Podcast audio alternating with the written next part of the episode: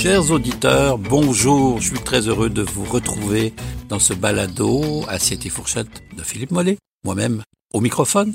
Et aujourd'hui, je suis dans le jardin. Alors, si vous entendez des bruits, des fois, là, dites-vous, c'est, ce son, c'est naturel, ces petits oiseaux. J'ose même pas parler trop fort, c'est drôle parce qu'on veut pas les déranger. C'est tellement agréable d'entendre ces oiseaux-là. J'ai des oiseaux qui viennent chanter pour me remercier de, vous parler aujourd'hui. C'est fantastique, ça. Écoutez ça. J'espère que vous allez les entendre et avoir autant de plaisir. Et comme je vous disais, je suis dans mon jardin parce que les cueillettes, évidemment, vont bon train. Euh, L'été va bon train aussi. Ça passe trop vite. On dirait qu'on n'a plus le temps de voir les choses passer, ni de voir les choses pousser. Et là, je suis à ramasser des, tous ces légumes que l'on consomme crus l'été avec lequel j'ai beaucoup beaucoup de plaisir à faire la cuisine et à faire à manger.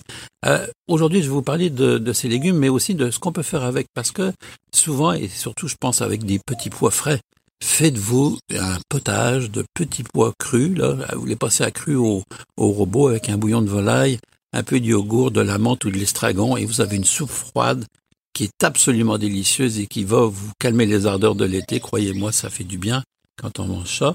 Alors il y a ces petits pois, mais il y a aussi les haricots verts ou jaunes. Il y a tout ce qu'on parle au niveau des du céleri, céleri rave, céleri en branche. Ça c'est pareil, toutes les variétés de carottes, de panais, tous ces légumes, vous savez, peuvent se manger crus. Là.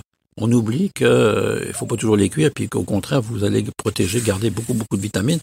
Euh, faites-vous la, la, betterave. Hein.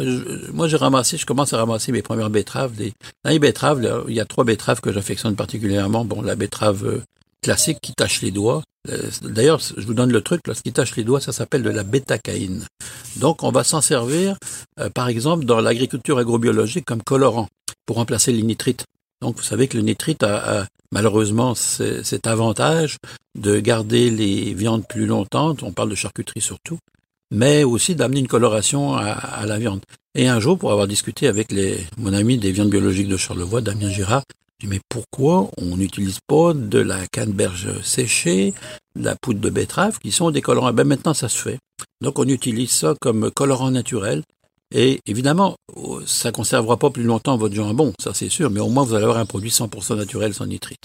Bon, alors, tous ces légumes, comme les, les betteraves, il y a la betterave rouge, je vous parle de la betterave blanche ou de la betterave jaune aussi, qui sont très agréables, et de la betterave chioga, qui est un mélange un peu de betterave, euh, on va dire, quand vous la coupez à l'estrier avec un mélange de, de, de, de rose à l'intérieur avec de blanc ou de jaune, donc, ce sont, moi j'adore la betterave, faire une salade de betterave, autant la râper à cru, là, que c'est magnifique dans une salade, que de la faire pré-cuire et de la couper en tranches, puis de la servir avec une bonne vinaigrette maison, avec des fines herbes. Alors ça, c'est vraiment fabuleux.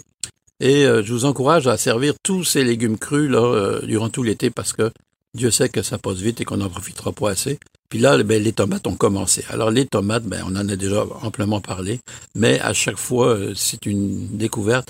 Je, je, le redis pour les gens qui ont des problèmes de digestion avec la tomate. Souvent, la, la digestion difficile ou les gens qui font de l'hyperacidité gastrique vont, vont l'avoir avec la peau de la tomate. Donc, si vous savez pas, si vous avez peur, d'abord vous prenez des tomates plus douces comme la tomate jaune ou la tomate de Crimée, qui sont des tomates beaucoup plus douces, mais retirez la peau.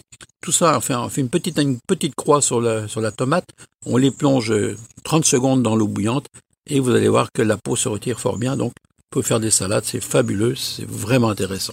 Alors voilà pour le jardin aujourd'hui, ça pousse comme je vous disais. Puis je suis allé au marché cette semaine, évidemment. Je peux pas me passer d'aller dans un marché, que ce soit Maisonneuve, marché Jean Talon, les marchés de quartier, il y en a un peu partout maintenant. Il y en a en région. Euh, on parle de Racine, Melbourne, dans l'Anaudière. Vous avez des, petits marchés un peu partout qui fleurissent et c'est très bien. Par contre, dans ces petits marchés, ben, on n'y retrouve pas toujours les fruits de saison, outre ceux que nous avons au Québec, c'est-à-dire framboises, fraises, euh, pommes d'été maintenant qui commencent à arriver sur le marché. Mais moi, j'aime bien la pêche, parce que la pêche était vraiment un fruit d'été, puis Dieu sait qu'on en reçoit des belles de l'Ontario. Des pêches magnifiques qui rentrent. Et pour vous faire plaisir, pour vous remercier de passer du temps avec moi cet été, ben, je vais vous raconter cette magnifique histoire, qui est l'histoire de la pêche Melba.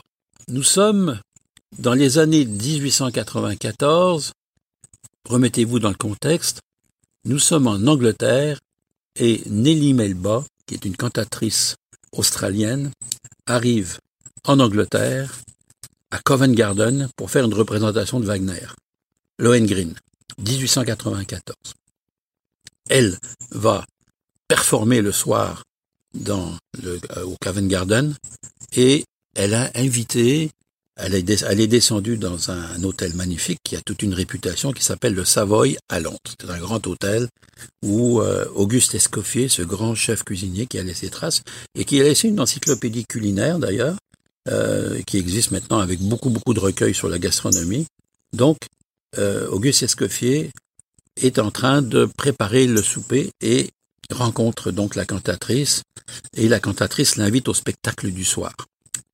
Il va au spectacle à Covent Garden et écoute bien sûr l'opéra.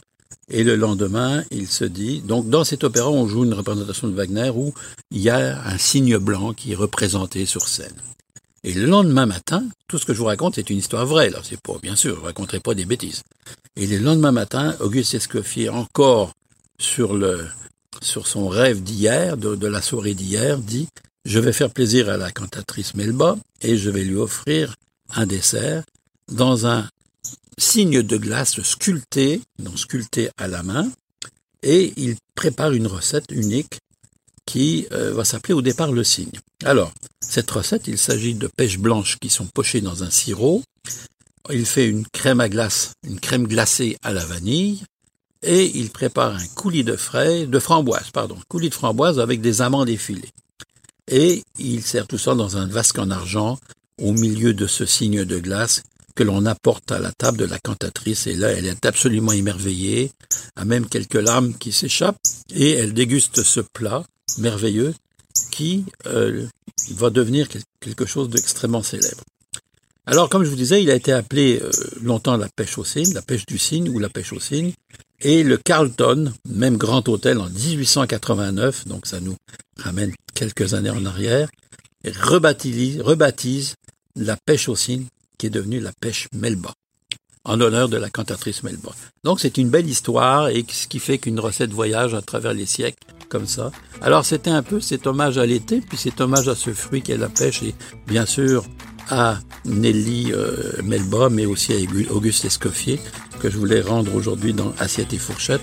Ben, sur ce, je vous souhaite un bon dessert et pourquoi pas continuer votre bel été. On se retrouve la semaine prochaine avec grand bonheur. Je vous embrasse. Salut